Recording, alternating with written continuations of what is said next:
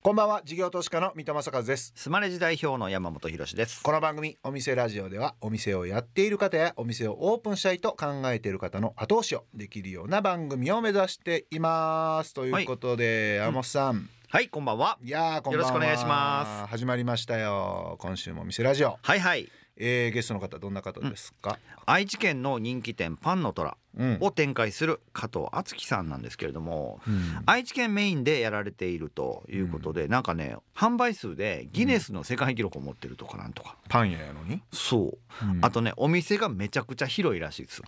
うんパン屋パン屋っやてのに駅前のパン屋みたいなイメージやからちっちゃいイメージですけどねねなまあ今までのパン屋とはちょっとパターン違うよってことですよね。なんでちょっとそうですよねどんな工夫があるかぜひ聞いていきたいと思います。はいえーこの後世界一パンを売る男株式会社トラムスコープの代表取締役社長加藤敦樹さん登場です。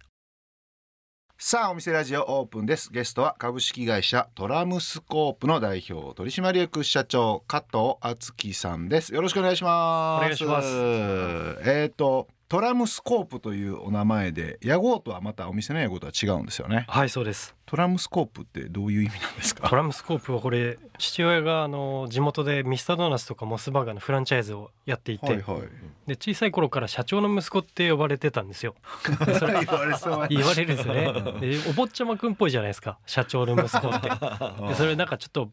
僕の中でネガティブだったんですね嫌だったんですかはいで自分で創業するときにうん、もうそれ絶対変えられない事実なので背負ってしまおうということでは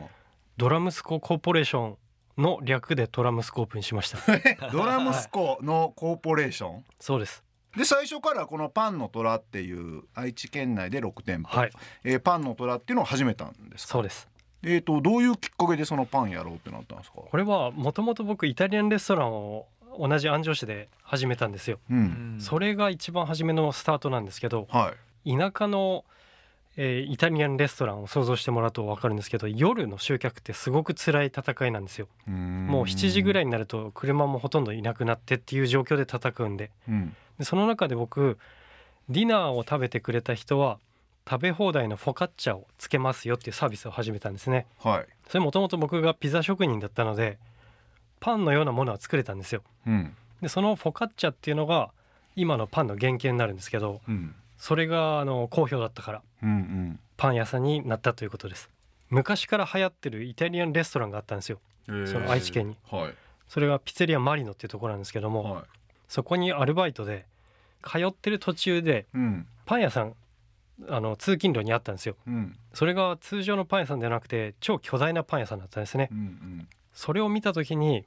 パン屋さんも巨大化できるんだって僕は思ったんですよへー要は当時って町の焼肉屋さんが牛角になりうん金物屋さんが大型のホームセンターになりうんそういうような時代だったんですようん要は業態が大きくなるだけで効力があった時代うんでパン屋がまだ手つかずだったなっていう時のがその時の印象ですあー確かにでかいパン屋ってなかったですよね昔、へーはいでいきなりそのパン屋やるんじゃなくってピザあのそうですイタリアンから始まるんですねそうですこっちの方が硬いなと思ったんですよね息が長いビジネスかなと思ってでそしたらやっていくうちに気づいたのがうん満席になったら追加オーダー取るしか売り上げが上げられないんですよねうん当たり前なんですけどうんこれやってってやっと気づいてはで夜の集客を埋めたのがフォカッチャでいうんでさらに追加オーダー僕お酒飲めないのではお酒の進め方とか分かんないんですよ、いうんなのでレジ会計終わった後もしよかったらこちらロールケーキも販売してますのでうんいかがですかみたいなロールケーキを売ったんですよテイクアウトの、そしたらイートインの売り上げよりもテイクアウトの方が倍ぐらいいったんですよへ一ー日を通してえそれすごいですねすごいんですよなんで僕はテイクアウトやらなきゃということで、うんフォカッチャとテイクアウトでパン屋になったんですねはあなるほどな次もういきなり巨大パン屋やるぞって感じなんですかハードの設備とかどうなったんですか、ハードの設備もそこから揃えていくんですけど、すもうびっくりするぐらいの金額なんですよね、高いんですよね、はパン屋はねそうレストランとは比にならないぐらい高くて15年前で5,000万ぐらいだったんですよえ機械だけ機械だけで、ええ全部入れると1億えー5,000ぐらいしたんですよ、え1億5000円、はいええちょ今っと待ってください最初からその巨大パン屋でな何坪みたいな感じですか、はい、建物は100坪でおおで駐車場を入れると900坪ぐらいですねパン屋だけで、それめちゃめちゃ勝負ですねそうなんですよだからこれもううまくいかなかったら本当に人間やめるっていう選 択肢がありましたね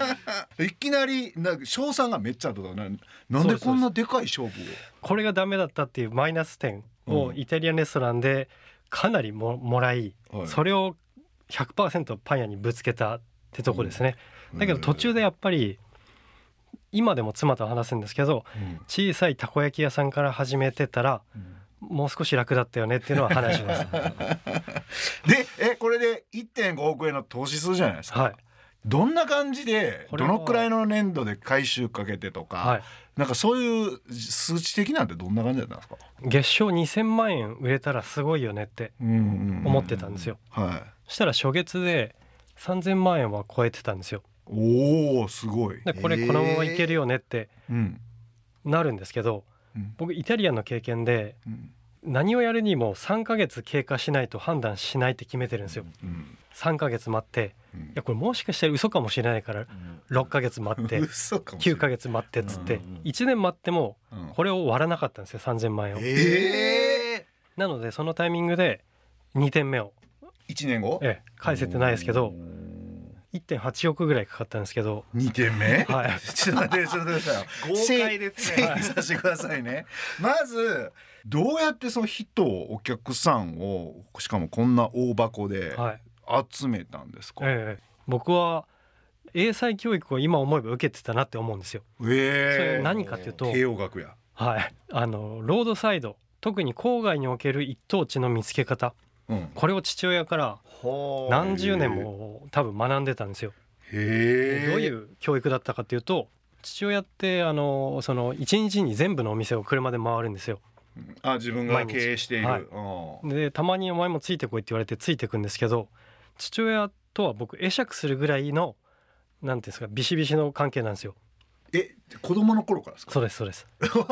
で車の中おはようはございますおはようございま「おはようございます」みたいおな父上みたいなことですか。 基本それ父上は何も返してくれないですからねええ。目も合わせてくれないですまあなんかちょっと師弟関係じゃないけれどもそうです結構でピリッとした。そうですはいでその日も車に乗るじゃないですか、うんうんそうするとたまにその父親と会話があることといえばこの交差点だったらお前ならどこに出店するっていうあー変なほう四つ角のそうそうそそういう小クイズが出てくるんですよ一二三四あるはいと、五猿やったら五つあると、そうですそうですどこやと。間違えると「お前はバカか」と 「何をお前は見ていつも隣に乗っとるんだ」っていうのをその延々と説教されるんですよ。へでー当たったら何があるかっていうとうん何も言われないんですよ。ええあなたスルーなんや。そうまずうんベースはあの町は南側に発展していく町は南側、傾向があるんですよ。はい。であとその他にもあの証券のあのネガティブポイントになるものってうん大きい川とか踏切とか大きすぎる商業施設とかいろいろあるんですけどはいはいはい。例えば。ばその交差点だけの話でいくと交差点ってクロスしてるんではい。東西と南北のうん。 2本があるじゃないですか、うん。でどっちか1本をまず決めるんですけどうん。これは自分がいつも使ってるメインの道の方うん。要は南北だったら南北に絞ってはい。朝この場所を使いたいパターンの場合だったらうん。朝この信号を通過した向こう側の角、左側の角ですね南から北に行ってたとしたら、南から信号渡って北側の角角はいがいいところいいところ。はいはいはいはいおはい。手前じゃなくてですか手前ではなくてえなんで手前じゃないですか。手前の方が信号待つからなんかはい入りやすそうな感じけどそうですよね違うんですか。これは後ろからの車のプレッシャーがあるんですよ。止まりにくい。そうそうそういうことです。あー流れてる場合入りにくいんですよね。止まあってる信号時なあらかんなるやないかお前こんなとこで減速したらっていそうですそううはいあのであーつっつかれるんですか、はい。であと出る時も出にくいんですよ。ああもう混んでるしとかかはい。スピードビヤーって出してるかそうです。で止まってそうるかところに入らなきゃいけないんで、あー強引うんうんうんうにん斜め入りしていかんと入それうでてすくれへんからはい割り込みしないといけないからそうです。でも信号またぎの向こうだったら赤の時はもう黙っていけるしとか、そうであーなるほどうんな、確かに確かに、そうですうんじゃあ四つ角があったらいいわゆる左上ってことですよねそうですね地図上で言うとそうですね、左上ですが一番いいってことですか、へえすごいな町は南側に発展していくって何なんですかいろんな郊外の街を見てみると、うん新しく発展してるのって旧市街地の南側に大体あるんですよこれなんでかわかんないです確率ですけどなんでなんやろな多分あれかあなーその愛知県やからじゃないですかね山があってあー海あーそうかもしにれな開いいていってるあーからはいまあまあ海が埋め立てられていくからあそっち側に人が逃げていくから、あありま山すねに戻んないから、はいこれ多分日本海側がやったら逆かもしれないですねそういうことですね北に発展していくのが、は海側にうん開けていくからうんどっちかっていうと、っていうことかもしれないですいねですね確かにお送りしているのは加藤さんセレクトの一曲なぜこの曲を選ばれたんでしょうかはいえー、と先月ドイツに出張行ってまして、はいはいでその時いろいろあってパスポートなくしちゃったんですよ大変はいでそ の辛い状況の中で聴いてた曲がこの曲なんですなるほど、この曲がまさにこの加藤さんの人生というかお店みたいな感じでおーちょっと激しい感じで面白いなと思いましたあー奇抜なるなほど感じというかねありがとうございますお送りしたのはアドでショーでしたでじゃあ1号店の1.5億、これロードサイドってことですねはい当然、どういうロケーションっていうのでここって決めたんですか、これは今でも安城市内で一等地だって僕は揺るがない自信があるんですけどお店に接してる道路123個片側一車線が3つついてます店の表からも両方裏からもはあ入そうれいるうことと左そうで右道す路があるってことですかそうですそうですあそう左右道路があって表にも道路があるみたいなあはいはいはいわ、はいかりましたその3つの道路が中央分離帯がまずないです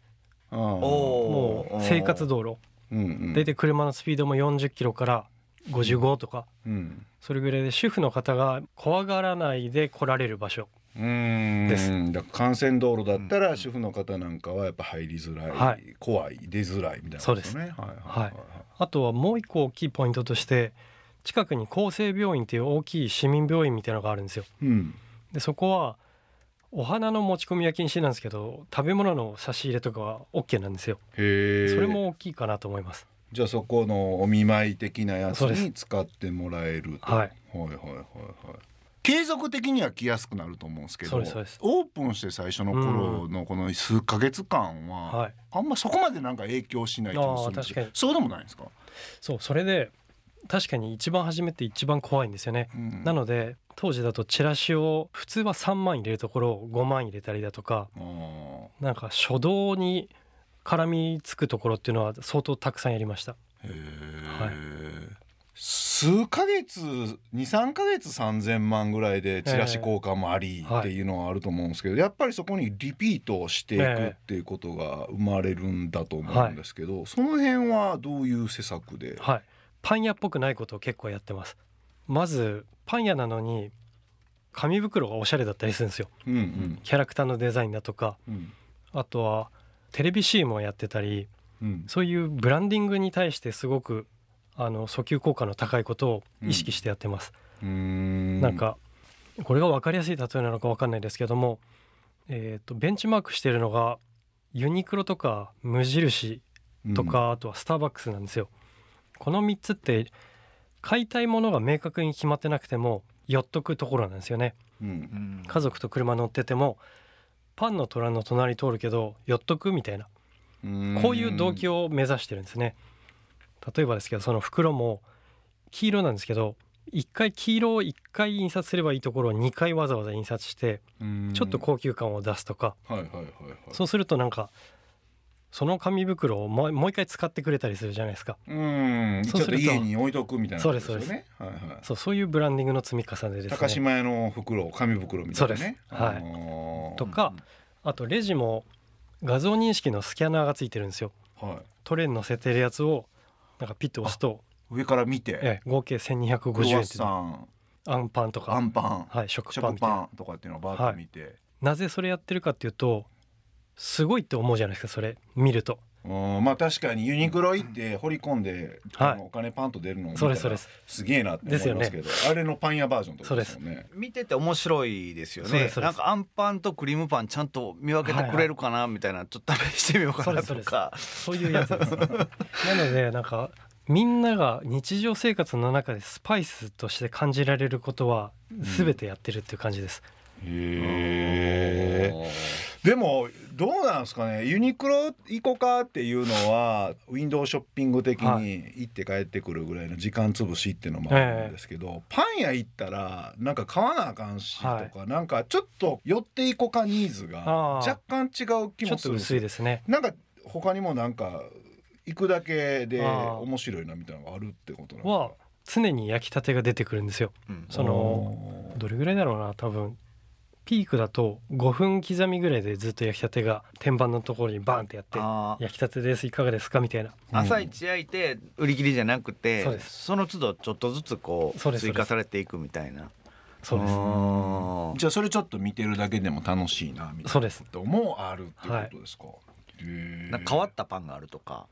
変わった種類が多いと かそうですね多分その種類が多い方がぐっとつかめてるのかなと思いますちなみに何種類ぐらいなんですか1日で焼くのは大体120種類ぐらいですすごい120やろうと思ったらもうそれぞれ生地も違うしそうですそうです仕込みもめちゃくちゃいや本当ですよドスの管理も大変いだやしおっしゃる通りどうやってじゃあ利益構造に持っていってるんですか、はい結局売上高ですね結局僕らは売上高をずっとキープしてないとうん焼きたてができないんですようんなるほ要どは客数なんでうんなんで集客を永遠にずーっとやびやりまくってないとこの業態は太刀打ちいかなくなっちゃいますね逆転現象になったらもう大事件になると思うん大です事か件ですえじゃあ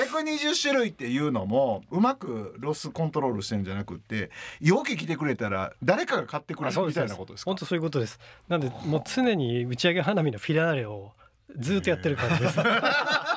これが僕かっつってそれしんどい なでもそれあれしんどいでそのパターンででも今もう6店舗なんですよ、ね、そうです6店舗もやっていくとそのスケールメリットみたいなのやっぱ出てるんですかはいそれはどうなんですか、仕入れがしやすくなるっていうのはあります毎年あるんですけどバターがなくなる現象うんこれが大きくなってくると優先的に回してもらえるようなうん状況になるんですよねああ、はいなるほどごごひいき先みたいな感じでそれは助かるなと思いますバターがなくなった場合どうするんですかもう本当にバターを使う商品があなくなりますねあじゃあクロワッサンとかなしになるんですかそうですへえ本当なくなったらドミナントでやったがゆえに人繰りなんかはどうなんですかそれはあんま関係ないんですか人繰りがこう効率的になったとかそれはでもありますねあの1店舗でやってた時っていうのって人が集まりにくかったですけど、今になれば例えば1店舗から1人だけ徴収すれば1店舗もう1個できるのでうん楽になりましたこれでも1店舗あたりどのくらいのスタッフ数なんですか1店舗でパートさんで90から100ちょっとなんですけど社員で大体10名ぐらいですえなんでそんなにパートが多いんですかこれやっぱいるんですよねその瞬間最大で30人ぐらい働くので、 うんいるんですよ30人店舗の中にいるんですよ、はい隣にもう肩ぶつかるぐらいの距離でこうやってやってますだから店舗ごとでもう製造してるからですかそうです製造もするしお客さんもいっぱい来るからそうですそうですすごいことにななるんですねそうですそれだけでまあまあ1店舗だけでまあまあの中小企業というか中堅企業に近いぐらいですよね 確かに登録者数100人ってことでしょはいへえそれ採用するのも結構大変ですよね、はい大変ですそう最初コンセプトも見えない中ではいどうやって人を集めていったんですかいややっぱり辛かったですよねそのおっしゃる通りいくら売るのか分かんないのに人を集めなきゃいけないうんなあでどれぐらい取ったらいいのかよく分かんないからとりあえず来た人全員取るみたいなうん状況でした、それどうやって人がなんかこうあここに働いてみたいなも含めて採用できたんですけどなんかいきなりそんな何十人も採用何もないたってもないようなレベルの頃から採用活動するわけでしあーょ確かにそうですそうです何十人もしかもそれどうやってこう口説いていったりとかどうやってそうですね就職ししてもらうように、大体あのグランドオープンの2週間前には厨房ができてる状態にするんですよ、はいはい、でその2週間の間に研修をやるんですけど焼いたものは全て近所の人に配るんですよそのパン屋でできますみたいなあああよろしくお願いしますって、はいだからその2週間が勝負なんですよねあそれ面白いですねえどのくらい配るんですかそれって、周辺にある家はぜ全てなんでうん、何十軒ですね多分一人で多分何十件ぐらい回ろうと思えばそうですね回りますもんねへええでも喜ばれるっていうのが嬉しいですよねその時え、におー持っていくといやそれええマーケティングですよねそうなんですよこれめちゃくちゃあそれの初めて聞いた嬉しいですよねやる方も受け取る方も、パン屋だからできるっていうかパン屋かそうでおす菓子屋さんぐらいですよねはいそういうのこれ作ったんでそうそうそうそう食べてくださいみたいないいですよね なんか親近感も湧くし、はいなんか商売商売しないしそうそうそうなんかいいですよねそうなんおですよ裾分けっていうかご近所さんですみたいな感じですもんねはあいーそういうのでじゃあ結構口コミも増えていったんそうでですすかねねきっといやーすごいっすね、うんちすょごっいっすとね話が壮大すぎていやーよかったですいや実はあのギネス世界記録の話聞きたかったんですけど、はちょっとじゃあそれは来週に回させていただいて、えーさらなるこの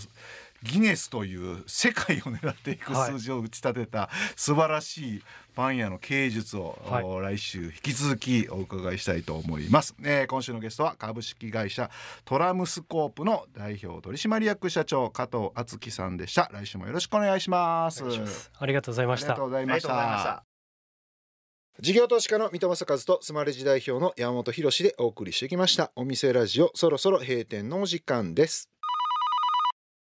あー来ました、来ました来ましたありがとうございますえーこの番組ではお店の方からのメッセージが留守番電話という形で届きますそれでは聞いてみましょうもしもし、甘栗デッキカフェと申します。私たちは長崎県五島列島上部に位置する新上五島町にあります。島で一番美しい遠浅の海、ハマグリ浜の海を見ながら飲む一杯のコーヒーと、うまい地元すり身バーガーを爆つく最高の幸せをぜひ味わっていただきたいです。五島よかとこ一度はおいで。うふ。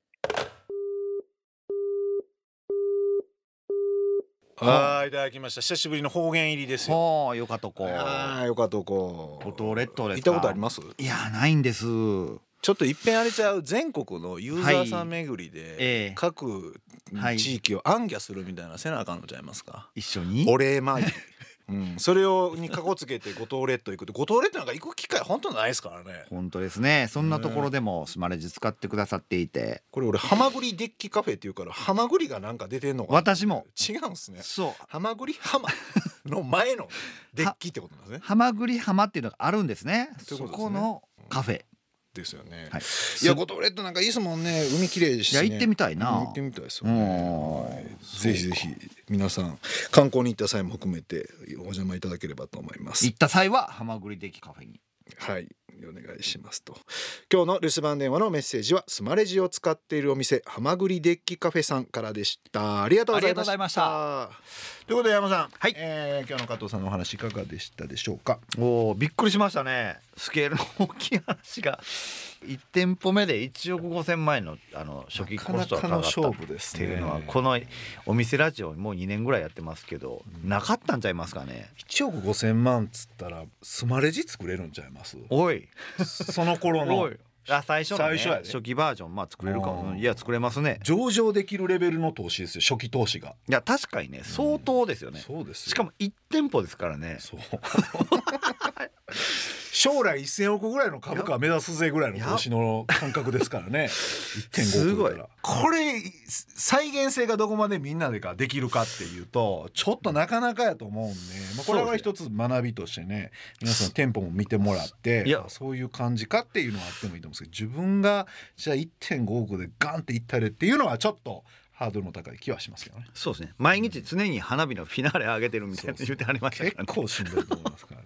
まあこういう業界もあり得るんだなっていう勉強でしたね。はい、ということで、えー来週も愛知の人気店パンの虎の社長加藤敦樹さんにお話をお伺いします。そしてお店ラジオでは番組の感想や我々2人に対する疑問質問など皆さんからのメッセージをお待ちしています。メッセージの宛先はメールアドレスお店アットインター FM.jp お店アットインター FM.jp までお送りください。スマレジの公式 X 旧 Twitter でもメッセージを受け付け中ですハッシュタグお店ラジオとつけてつぶやいてください私から必ずお返事いたしますまた放送から1週間はラジコのタイムフリーで聞けることはもちろん OD や YouTube でも配信中です詳しくは放送後期をご覧ください他にも音声メディアボイシーでは放送で紹介しきれなかった未公開部分などを配信していますのでそちらもぜひ聞いてくださいそれではお店じまいにしましょうここまでのお相手は水戸正和と山本博史でしたお店ラジオまた来週ご来店をお待ちしています